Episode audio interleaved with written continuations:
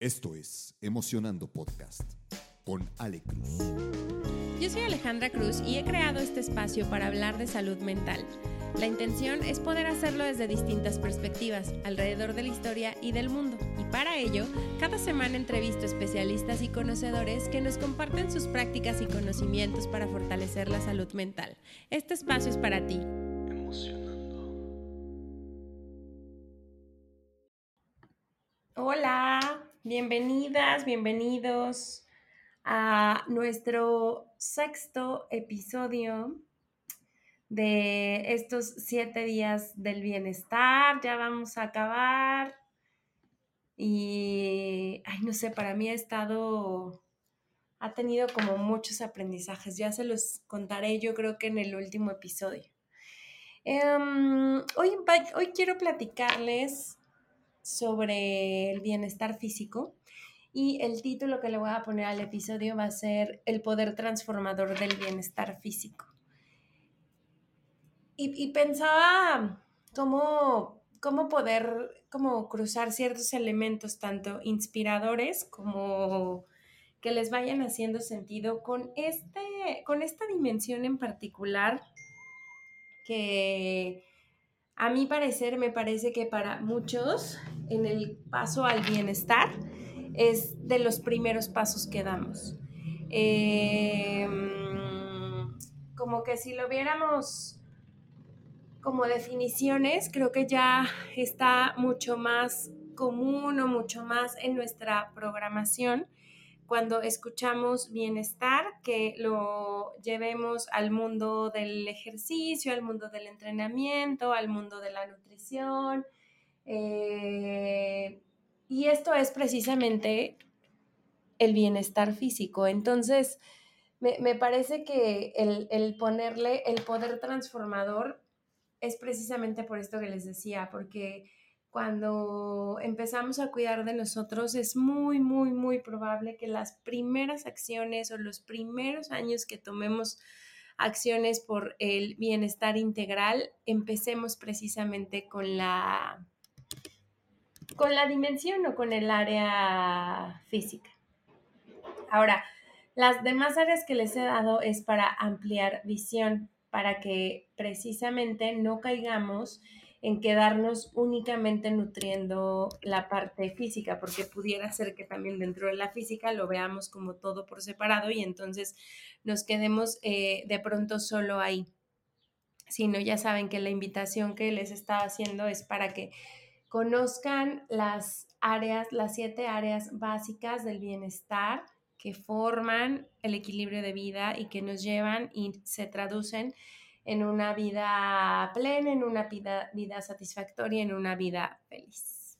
Y pues como ya saben que en mi estructura me gusta, me gusta mucho el empezar con definiciones, eh, les voy a hablar sobre la dimensión física o el área del bienestar físico.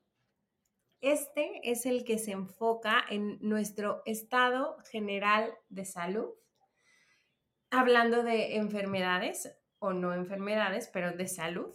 Eh, se enfoca también en nuestra condición física, entrenamiento físico, movilidad, nuestro cuerpo, este que podemos tocar, palpar, ver al espejo. E incluye la nutrición, la actividad física y el descanso. Entonces, estos tres pilares son los son pilares importantísimos de, este tema de nuestro, de nuestro bienestar y justo quisiera empezar como, como colocando algunas de los descubrimientos que yo he tenido al fortalecer mi bienestar físico sobre cada uno de los, de los pilares, de estos tres pilares que justo les, les mencionaba. Eh, y pues voy a empezar, a ver, déjenme ver con cuál. A ver, vamos a empezar con la nutrición. Em, mis hábitos alimenticios han venido cambiando con los años. Eh, creo que aquí se cruzan varias, varias cosas, ¿no? Una, la manera en la que aprendí a alimentarme. Mi mamá tiene un gran talento para la cocina, grande, grande, grande. Eh, mis abuelas también lo tenían, pero no, yo creo que mi mamá, mi mamá tiene más talento que todas mis abuelas, que mis dos abuelas juntas. Pero bueno, la, la comida ha sido el centro de muchas cosas, de muchas reuniones, de muchos momentos, de mucho cuidado, todos llevados desde el amor. O sea, comer en casa para mí representa precisamente eso, ese como calor de hogar, esa eh, manera de sentirme cuidada, ese ese gran como bagaje de sabores o esas grandes posibilidades de, poder disfrutar todo aquello que sabe muy rico, eh, sobre todo en cuanto a la, a la comida mexicana. Mientras yo viví con mis papás, mi alimentación fue justo basada como, como pues sí, en, en esta tema, ya saben, el guisadito, el arrocito, o sea, creo que muy tradicional mexicano, una cosa muy casera. Es, esa fue como mi manera de aprender a nutrirme. Hubo ciertos hábitos que conforme fue pasando el tiempo, empecé yo ya como a elegir de manera consciente. Pero muchos de esos hábitos estaban en mí o vivían en mí a través de una relación con la comida que yo tenía primero como esta parte que les digo basada en el amor, pero también un tanto basada en el sufrimiento o en la culpa de gozar alimentos que me gustaban mucho, pero que producían en mí eh, un peso mayor, subidas de peso, este, el hecho de que no, no, no sintiera que estaba cuidando mi cuerpo de una manera distinta, ¿no? Entonces, en mis años de adolescencia, como tal vez varias o varios de los que me, escuchan, probé dietas de todo, em, como que me, me ocupaba mucho este tema relacionado con el peso, la báscula y que en algún episodio ya lo toqué con Jimena Campos, que eres mucho más que de lo que pesas en la báscula, pero pues esa fue la forma en la que yo crecí y entonces eh, cuando la báscula decía que ya estaba pesando de más, pues entraban en mí como muchas cosas y mucho la necesidad de estar en dieta. Em, probé, como les decía, muchísimas dietas, inclusive en algún momento de mi vida creo que sí estuve como, como en, en momentos ligada un poco a la anorexia, comía yo muy poquito. Había ocasiones en donde solo comía una vez al día o, medio probaba algo una vez al día, me alimentaba de café. Eh, mucho por este tema de mantener un peso bajo o en lo que yo pensaba que era un peso bajo y saludable. Eh, entonces, como que Después de mi infancia y entre mi adolescencia y mi crecimiento, pues como pueden ver, mi relación con la comida tuvo estos matices, ¿no? Como, como mucho el, ay, la comida rica llena de amor engorda. Eso, eso, ese podría ser como el resumen, ¿no? Em, muchas de las dietas que estuve probando las hice por mi cuenta, las hice con de pronto lo que me compartían Ay, perdón los ruidos, nuevamente. Aquí no se puede controlar nada de esto.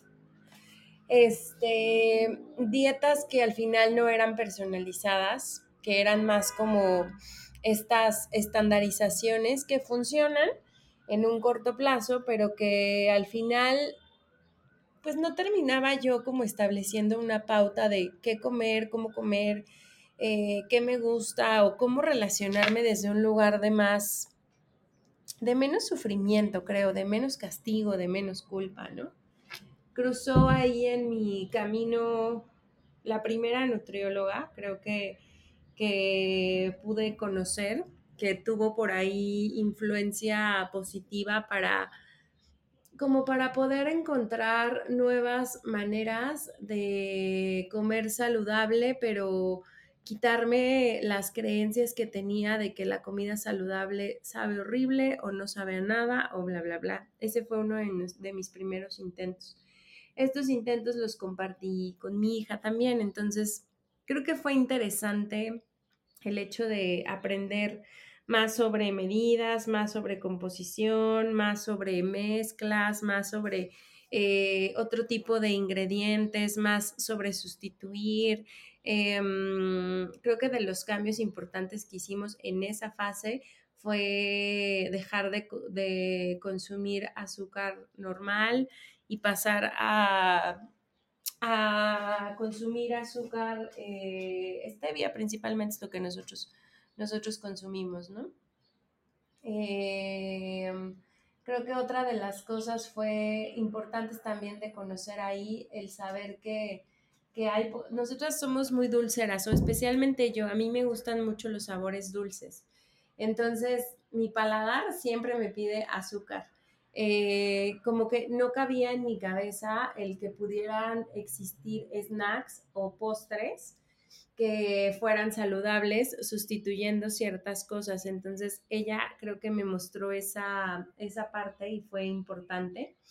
Pero igual duró unos meses y entonces de pronto al pasar de tal vez un año o dos de regresar al, mismo estilo con el que a lo mejor había crecido o intentar cambiarlo, pues no, fui, no fue tan consistente y seguía existiendo esta sensación de, creo que de ignorancia entre este tema de no eres tu peso, creo que de autoestima, porque si la báscula estaba bien el peso, pues yo me sentía bien, pero si no, no.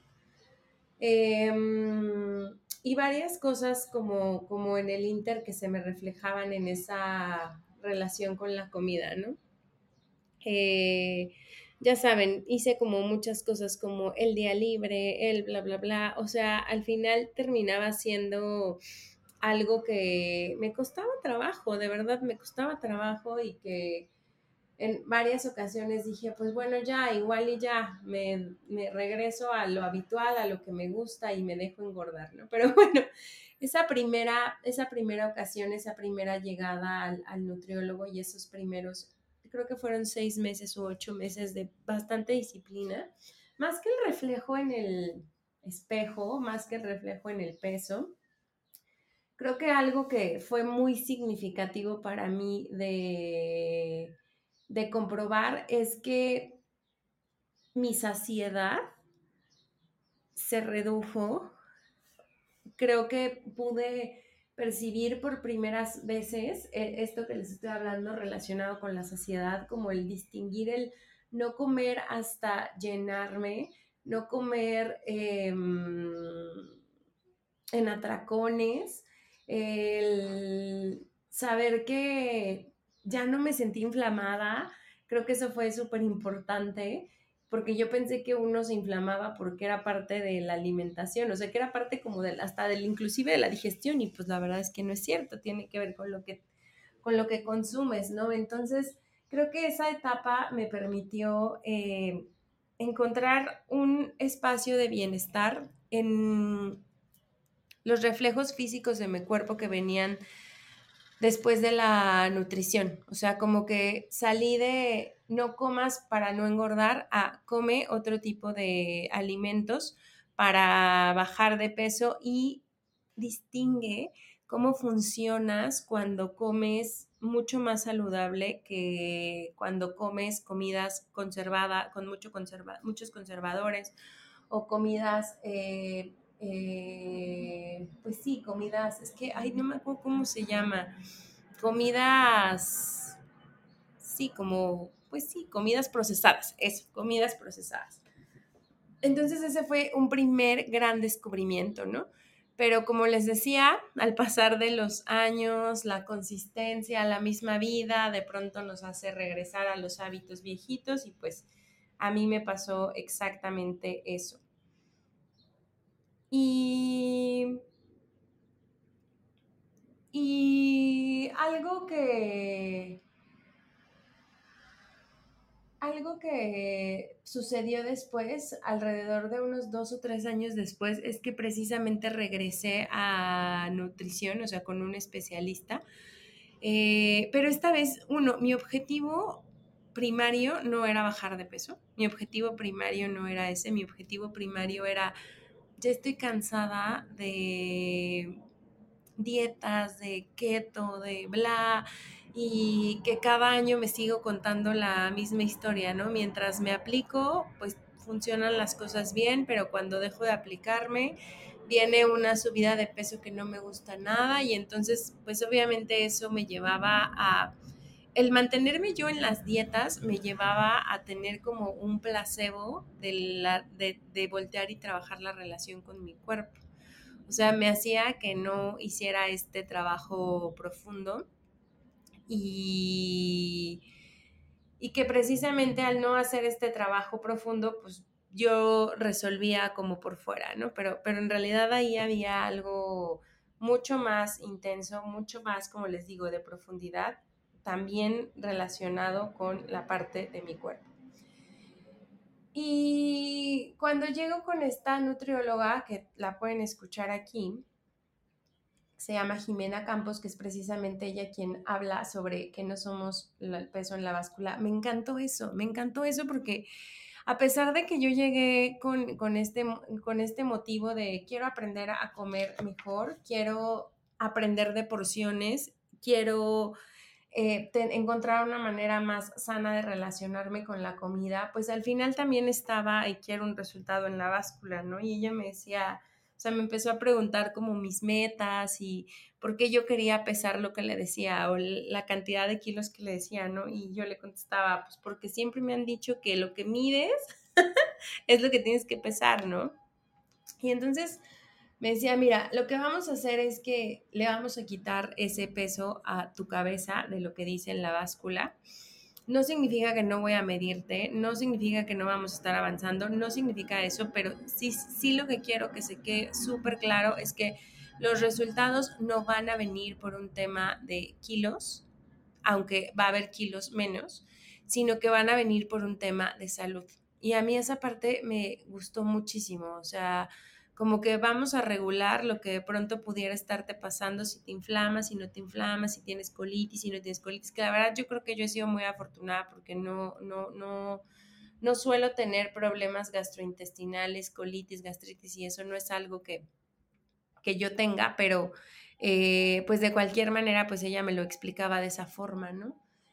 Algo que, que me enseñó mucho creo, y fueron aquí ya los primeros pasos que tuve para reconciliar mi relación con la comida y no verla como toda la comida este, procesada hace daño o toda la comida mexicana es muy grasosa y entonces yo ya no voy a comerme jamás un tamal porque llegué como a esos niveles, ¿no? O inclusive todo el tiempo tengo que estar a dieta y entonces si ya me me excedí este, el fin de semana porque algo pasó, pues entonces ahora me mato toda la semana y toda que sea de verduras y toda que sea de, de, pollo asado, toda que sea de eso, ¿no?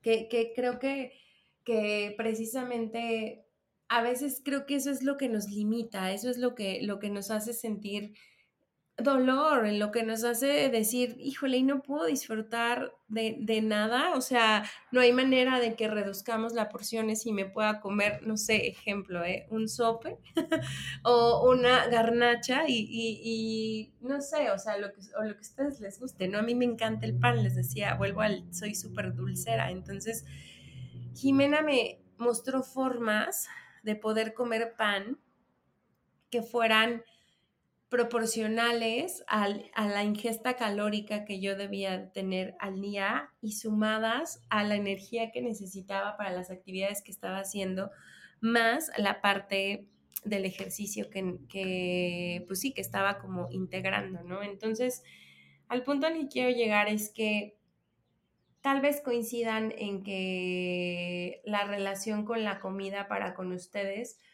pueda venir también como desde esos lugares que a veces son dolorosos, que a veces son sufribles, que a veces combinan también la relación con el cuerpo, que tocan temas relacionados con el autoestima y que el estar en un esquema de dieta constante y consistente y en desacuerdo conmigo y cuando esté flaca seré feliz y cuando esté flaca tendré la pareja y cuando esté flaca es como la relación con el dinero y cuando sea millonaria se me van a resolver los problemas. Pues la verdad es que creo que en este tema relacionado con la nutrición, Quiero hacer algo por mi bienestar, pero no sé por dónde empezar. Te voy a dar una pista. En Emocionando Estudio puedes encontrar una serie de opciones que pueden mejorar tu bienestar a través de Kundalini Yoga y Meditación o una serie de 21 talleres que hemos desarrollado para aportar a tu bienestar integral. Ya sea que quieras dedicarte o que quieras aprender sobre la práctica y la tecnología Kundalini, o que seas mucho más práctico y funcional y quieras conectar con alguno de los siete expertos que tenemos para poder tomar un taller de las siete dimensiones de la vida, cualquiera de los dos, puedes hacerlo en Emocionando Studio, donde la meditación y el bienestar integral son dos de los pilares más importantes para poder aportar a tener vidas sanas, significativas y felices. Si quieres inscribirte a las clases de Kundalini o alguno de los talleres, puedes hacerlo en nuestra cuenta de Instagram arroba emocionando-studio, arroba emocionando-studio o buscando en la descripción que voy a poner en cada uno de los siguientes episodios nuestra cuenta de WhatsApp empresarial donde ahí me contacto directo contigo. Tomar acción por nuestro bienestar depende 100% de nosotros y el resultado puede transformar nuestra vida. Respira, medita y ve a terapia. Hay muchos expertos que pueden ayudarnos a verlo desde distintas perspectivas a ocupar, o sea, esta, esta parte que, insisto, Jimena me quitó como el peso del resultado por la báscula, eso fue súper importante para mí. Y después conocí a Adriana, ahorita les busco su apellido, también la tengo en el, en el podcast, pero Adriana me ayudó mucho a transparentar y sumarle este tema de la carga emocional que existe al momento en el que nosotros nos alimentamos. Creo que el conversar con ellas, el convivir con ellas, el saber que son profesionales, que al final lo ven desde otras perspectivas y que te acompañan de una forma muy amorosa, que te quitan el miedo a tener tu cita semanal para revisar cómo van avanzando las cosas, con quien puedes ser súper transparente de decirles, ah, sí me comí esto o no, no me lo comí, ¿no? Porque aparte saben, saben que, que te lo vas a comer o, que algo pasó, este, creo que para mí cambió mucho la percepción de la, de la nutrición. Y después ya llevándolo ahorita como a un tema de análisis o de retrospectiva, esta otra parte que les mencionaba de reconocer las señales de mi cuerpo, creo que eso ha sido en estos años lo más bonito que yo he aprendido de la nutrición. Como lograr saber o sentir precisamente eso, como darle una voz a mi cuerpo y que entonces cuando mi cuerpo me pide alimento, eh, poderme comunicar con él para ver qué tipo de alimento se le antoja. No les estoy hablando de alimentación intuitiva porque alimentación intuitiva sé cero, pero algo que sí he podido activar con estos años eh, respecto a mi cuerpo es eso. Eh, uno de los, de los cambios que estuve haciendo en los últimos dos años fue el introducir el ayuno intermitente. Primero de, creo que fue de 10 horas, actualmente lo hago de 12. Eh, y para mí funciona muy bien. Para mí es una de las formas más efectivas que tengo para reducir la inflamación eh, para regular un poco mi, saciedad. Em, yo nunca he sido de las personas que se levanta y desde, desde, desde que se levanta tiene hambre, la verdad es que nunca he sido de esas. eh, generalmente desayuno muy tarde. Entonces eso me ayuda mucho el ayuno intermitente por eso, porque han sido también creo que parte de mis hábitos personales, ¿no? Pero aparte del, ayuno, como el poder estar en contacto con esto que de pronto llega, que a veces confundimos con sed, ¿no? O sea, bueno, acabo de comer o comí hace un par de horas y de pronto, este, pues no sé, si, si estoy en casa me empiezan a dar ganas de comer algo, entonces pues me empiezo a preguntar, ¿es realmente un tema de comida? Si es realmente un tema de comida, ¿qué me puedo comer? Ah, pues media tacita de palomitas. Ah, perfecto, me como la media tacita de palomitas, ¿no? Si no es un tema de alimentación, ¿qué es? Ah, ya tomaste agua. Ah, no, no he tomado agua. Entonces, a ver, toma agua y probablemente sea sed en lugar de hambre.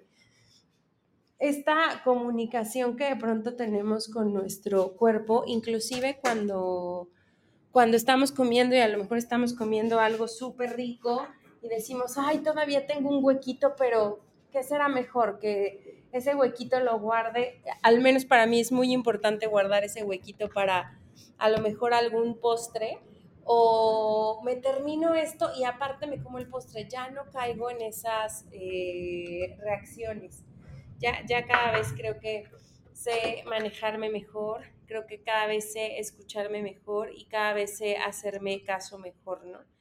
Cuando se me antoja algo así súper fuera de la dieta, aunque sea entre semana, mucho de lo que me decían ambas o las tres era pues cómete un pedazo, ¿no? O sea, no, es, necesario que te mueras del antojo.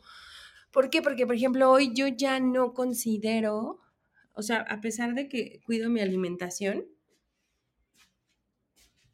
ya no me considero estar en un régimen.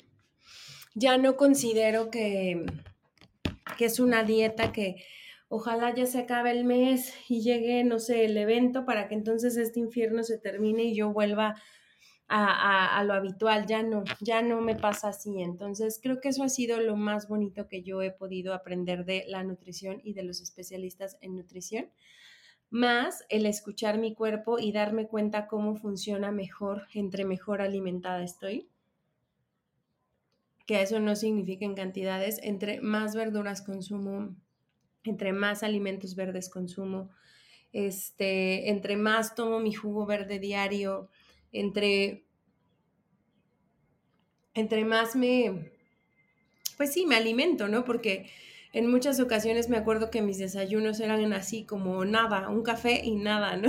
O un café y una manzana. Y hoy puedo comerme saludablemente un plato de papaya y un huevo y estarme satisfecha y saber que estoy comiendo alimentos que son naturales, estoy comiendo algo que me hace sentido, que me nutre y que también hace que mi cuerpo, que mi mente funcionen de una manera adecuada. Entonces, me pasó algo muy similar con el ejercicio. Ahora voy a pasar a la parte de actividad física. Como estaba en medio esta relación con el cuerpo, cuando yo comienzo a hacer ejercicio de verdad, porque muchos años intenté hacer ejercicio en la escuela, en primaria y secundaria, y, siempre me he considerado como motrizmente torpe. Yo suelo caerme, yo suelo golpearme, yo suelo ser accidentada o solía. Eran como ciertos puntos de vista que tenía como muy presentes y que la neta me, me mantenían cómoda porque no hacían que me esforzara a entonces hacer una actividad física, porque pues Ale no sabe jugar ningún deporte, porque Ale pues se pega en todo, o sea, no se le da, la parte física no se le da, ¿no? Entonces esa era la historia que yo me contaba.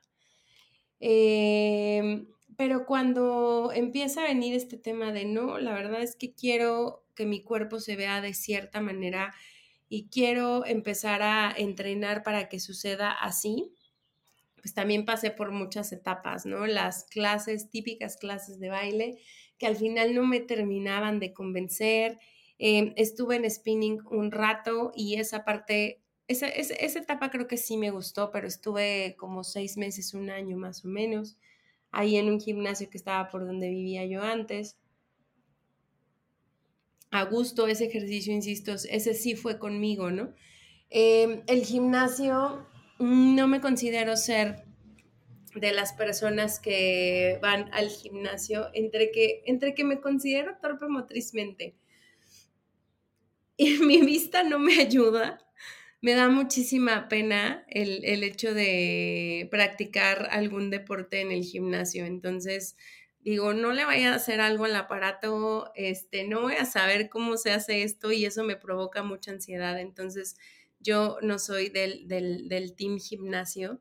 Creo que me, me, he acomodado mucho más a hacer actividad física en casa, obviamente.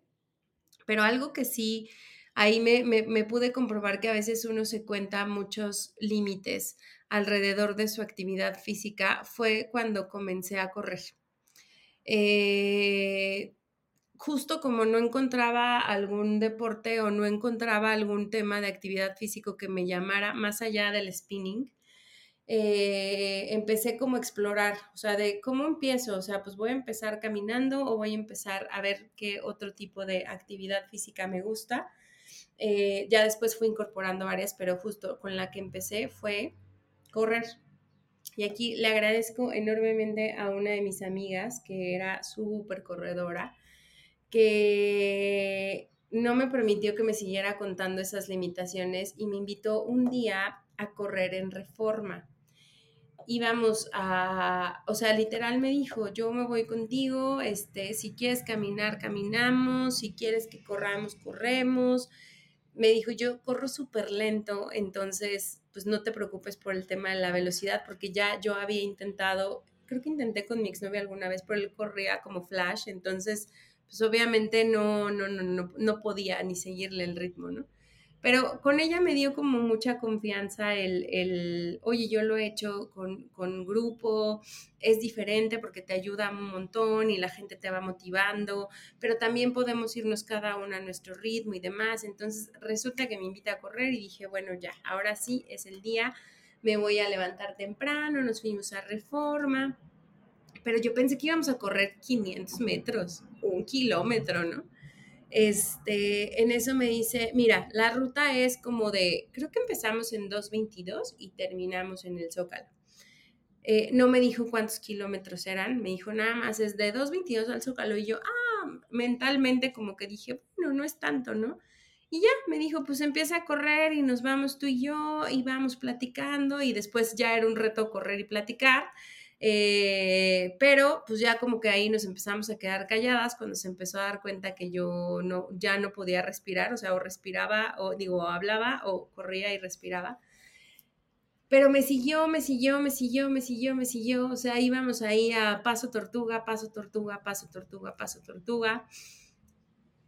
Un día, un domingo en la mañana, me acuerdo, y corrimos y corrimos y corrimos y corrimos y corrimos hasta que llegamos no me acuerdo si fue al Zócalo o si fue a Revolución, pero bueno, cuando terminamos como, como toda esa parte, volteé y me dice, corriste 8 kilómetros. Y yo, ¿qué? O sea, ¿qué me estás diciendo? Y la otra, fueron 8 kilómetros los que nos aventamos. Y yo, no manches, me duele todo, ¿no? Pero más que me duele todo, creo que lo que fue muy bonito y que ella procuró mucho fue que me regaló el darme cuenta que podía correr, que era posible, que no me había caído, que no me había pegado con nada, que correr era seguro para mí.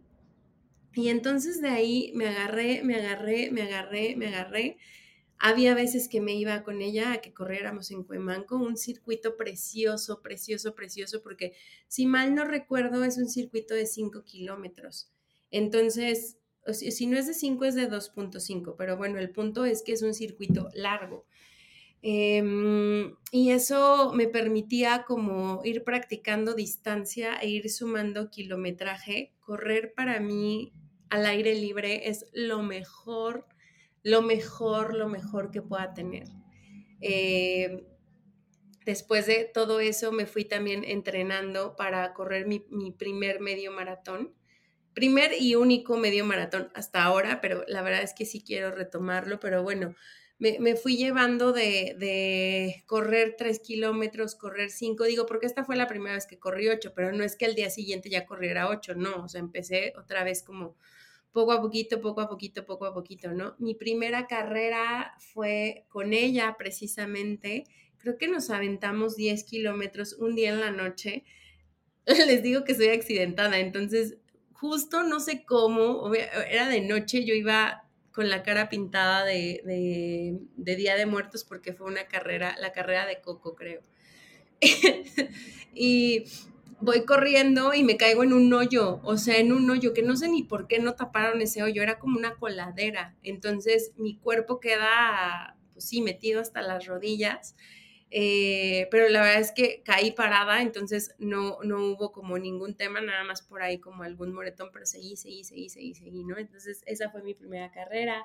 Después me inscribí con otra amiga al sprint de mm, Adidas, eh, nos, nos, aventamos todas las carreras, todas, todas, todas, el 6, el 2, el 16, el de la montaña, o sea, hicimos, hemos hecho un montón de cosas alrededor de correr y de esta actividad física y la verdad es que también creo que he reconocido que uno puede romper muchas barreras mentales a través del ejercicio. Correr llega a un punto para mí donde es como una meditación en movimiento, porque me acuerdo que llegaban momentos en donde me caían como como momentos de claridad muy impresionantes, muy, muy impresionantes. Y entonces yo me paraba y o anotaba o me mandaba una nota de voz para que no se me olvidara lo que estaba pasando. Hoy disfruto mucho el correr y escuchar podcast porque es como mi momento revelador. Me encanta, me encanta hacer eso. Y me acuerdo que me ponía como, me guardaba como los podcasts para la semana, para precisamente los días que iba a correr, escucharlos en ese, en ese momento. Eh, y pues bueno, me ha parecido que el tema de la actividad física en mi descubrimiento ya fue en una etapa adulta, pero ha sido maravilloso y espectacular. Correr, insisto, es una de mis grandes pasiones. Después conocí el yoga, que también me retó increíblemente a nivel físico, el yoga vinyasa, hatha yoga, son como los que más he practicado, se me hacen disciplinas extraordinarias, disciplinas brutalmente de conexión con el cuerpo, una disciplina eh, impresionante de mucha fuerza, de mucha concentración y de mucha conexión contigo. Eh, entonces también la yoga para mí es otro de los, de los momentos de actividad física que me gusta tener, que me gusta hacer que de pronto tengo mis temporadas, o sea, correr es algo a lo que puedo regresar rápido. De hecho, estuve corriendo un tiempo en, en Viveros de Coyoacán, también me parecía una delicia. Regresé también como a quererme reentrenar. Después eh, me quedaba un poco lejos Viveros, entonces eso se me hacía retador, pero Hoy en día tengo un parque caminando y de verdad que yo soy la más feliz yendo en las mañanas ya lo disfruto más en las mañanas, pero corrí, corría muchas horas, corría en las mañanas, corría en las noches, corría en las tardes, corría en cualquier momento, corría en la playa, corría en Cancún, corría en muchísimos lugares, pero correr se me hace algo muy sencillo. O sea, porque precisamente creo que, es, creo que es una de las cosas que puedes hacer en muchos lugares y que puede ser como muy fácil y muy práctico de, de, de no soltar. La yoga me gusta hacerla guiada, entonces eh, en su momento estuve yendo al centro budista a clases que disfrutaba muchísimo, pero ya no me queda nada cerca del centro budista, entonces eh, la última vez que hice yoga creo que fue con Tania Nájera, que también ya estuvo aquí con nosotros en el podcast que es una maestra sasa, de yoga que me invitó a una clase y la disfruté un montón. Quisiera quisiera poder regresar en algún momento este año a, también practicar yoga, pero bueno, si no lo hago eh, con ella, pues ya saben, me bajo como algunas clases que pudieran existir en internet y así, ¿no? Y otra de los, de los, de los tipos que, bueno, no sé si, si como de ejercicios físicos que disfruto mucho hacer es el barre. Eh, ese me gusta mucho, se me hace bellísimo, bellísimo el que se haya combinado la práctica de, pilates con el ballet. Em, me parece algo súper, súper, súper bonito, que es aparte muy estético, que también es engañador porque parece sencillo, pero la verdad es que lleva su, lleva su, tiene su chiste. Eh, pero bueno, es un ejercicio muy bueno para tonificar y demás, y entonces esa es la parte física en la que yo he estado, ¿no? ¿Cuáles han sido mis retos? Eh, creo que dentro de la parte física también pasar, porque tuve esa época en donde hacía el ejercicio como por castigarme, porque había comido de más.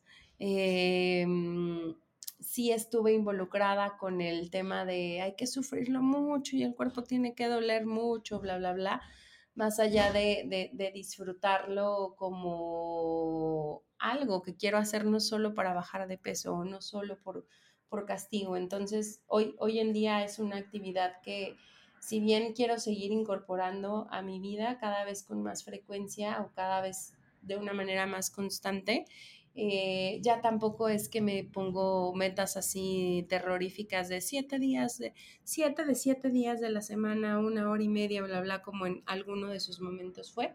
Simplemente hoy también escucho mi cuerpo y escucho mis ganas y digo, bueno, sí, al menos tres, de tres a cinco es como mi, medida de incorporar el, ejercicio porque acuérdense que también doy clases de kundalini, entonces eso tiene posturas de yoga y demás, entonces como que compenso un poquito unas, unas con otras.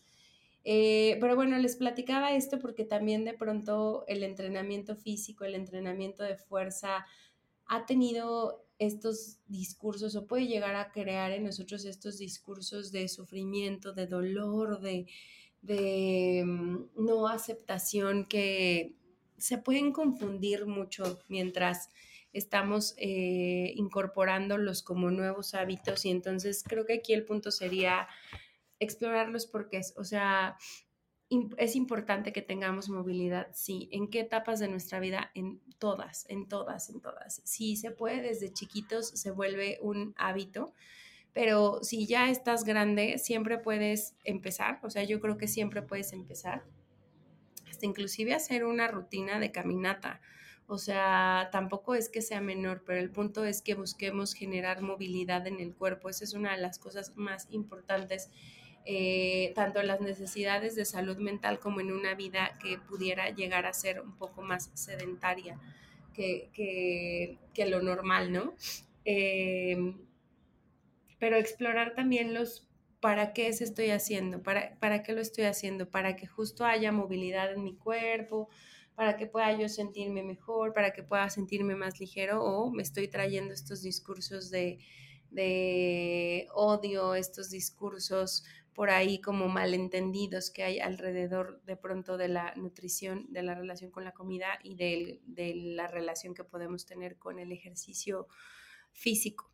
¿Y por qué les digo que lo exploren? Porque si llegan a notar algo importante, valdría la pena que pudieran asistir a pedir ayuda con un especialista de la salud mental como, yo les platicaba, ¿no? En primeros indicios parecía que las cosas iban bien y yo nada más quería adelgazar por adelgazar, pero pues la verdad es que había cosas bien profundas por ahí eh, relacionadas con el autoestima, relacionadas con la relación del cuerpo, que pues al final no, no terminaba con la aceptación, con la autenticidad que no terminaba ni de cachar ni de ver y que pues, se escondían de pronto en estos matices de nutrición y de comida saludable y de hacer ejercicio en lo positivo, pero escondían bastantes cosas en lo, en lo emocional para mí, ¿no?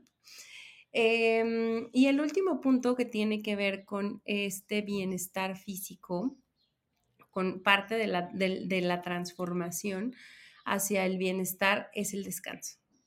Eh, se considera el descanso en esta, en esta dimensión por todo lo que regenera el hecho de que nosotros podamos dormir y resetear nuestro cuerpo. Es como si lo cargáramos nuevamente de batería y entonces le diéramos todo el impulso para realizar las actividades y la energía de los días siguientes el poder tener rutinas de descanso, hábitos de descanso y el escuchar a nuestro cuerpo sobre el tema de descanso es algo muy, muy, muy importante y muy significativo que a veces damos por sentado. Damos por sentado que nuestro cuerpo va a poder más.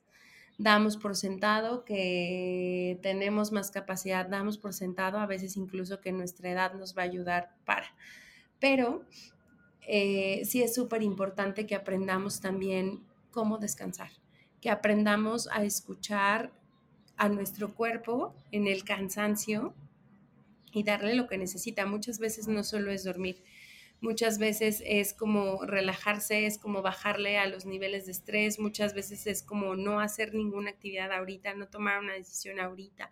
Muchas veces va como en ese, en ese sentido, muchas veces nos puede ayudar un montón el tema relacionado con los hábitos de sueño explorar cómo es que dormimos, explorar qué tan descansados estamos después de una, de, una, de, tantas horas de, de, sueño, cuántas horas necesitamos para ser funcionales, porque hay personas que funcionan muy bien con poquitas horas de sueño, en mi caso no es por ahí, yo funciono mejor.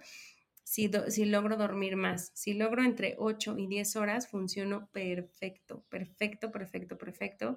Es, esa es como una buena medida para mí. Con seis horas lo logro, o sea, sí lo logro porque muchos años de mi vida solo tuve posibilidad de dormir seis horas y lo lograba.